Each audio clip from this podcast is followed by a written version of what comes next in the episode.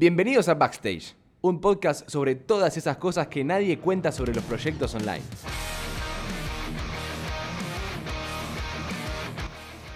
Bienvenido, bienvenida a otro episodio de este podcast llamado Backstage, que busca hablar de todas esas cosas del mundo online, todo ese detrás de escena, ¿no? De lo que pasa, ¿no? Estrategia de marketing digital, el neuromarketing, eh, experiencias, aprendizajes, casos de análisis, ¿no? Que hoy vamos a ver puntualmente eso, y muchas otras cosas más que vayan surgiendo, pero sobre todo también aportar a la vida del que emprende a través de internet, que es un poco lo que más puedo hacer porque es algo que sale solo, digamos. Como siempre, como siempre Alejandro Aboy, de este lado, aportando el granito de arena. Y hoy me quiero meter con un tema que me parece interesantísimo, es increíble, es el mundo del, del growth hacking, como se dice, hackear el crecimiento, usar herramientas digitales para, para acelerar, ¿no? A través de, cositas, de tácticas muy puntuales, muy específicas. Eh, y con la mentalidad de, de, del producto mínimo viable, poder ir creciendo un negocio sin tener que invertir millones en publicidad como, como usualmente se suele hacer. Eh, quiero hablar del caso de, de, Globo, ¿no? la marca Globo es la marca de, de envíos de delivery a través de, la app, ¿no? Eh, que tiene Globo de, increíble en este caso, que bueno, hoy, ya es un, un monstruo, es un monstruo en los países en los que está y funciona muy bien. La realidad es que encontraron un, una solución que ayuda muchísimo y acelera muchísimo tanto el crecimiento de los restaurantes y de cualquier lugar de comida, como también el tema logístico, ¿no? de poder enviar cosas mínimas sin incluso pagando mitad de precio que las, las entidades más monopólicas de, de, logística y de envíos. ¿no? Eh, algo de Globo muy interesante es cómo comenzó Globo, cómo cuál era la estrategia al principio, acá es donde entra el, el growth hacking.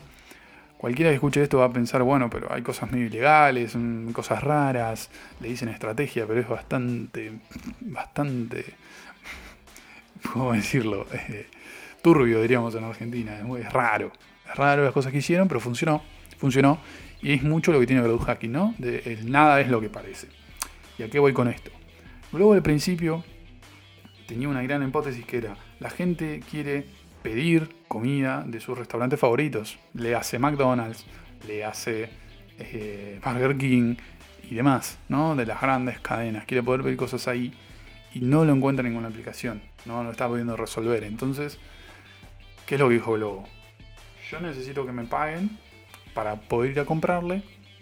Eh, y lo hacemos todos nosotros. No es que el local va a tener que tener un sistema de envíos. No es que el local va a tener que tener delivery como tal.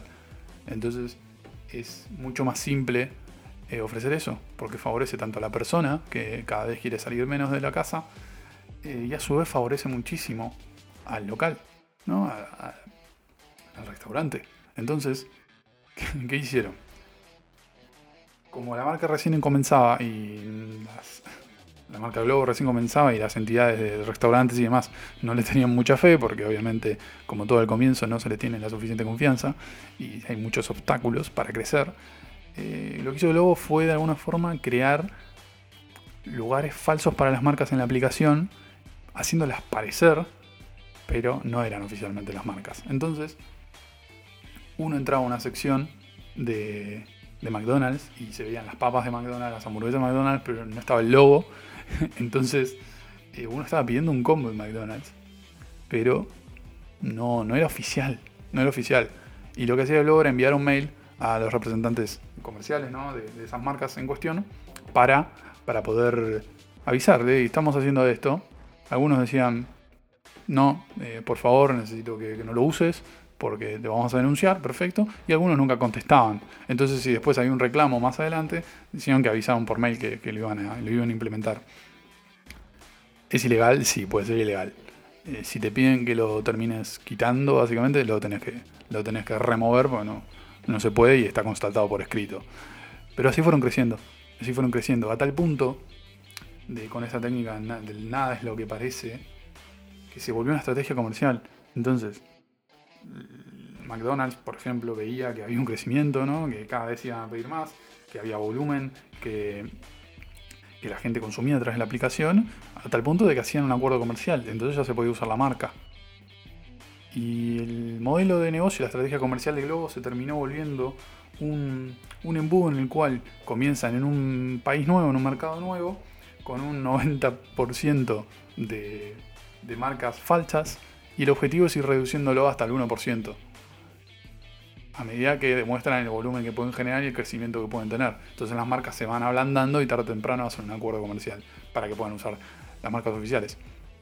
Y esto es un poco lo que tiene de, increíble este caso.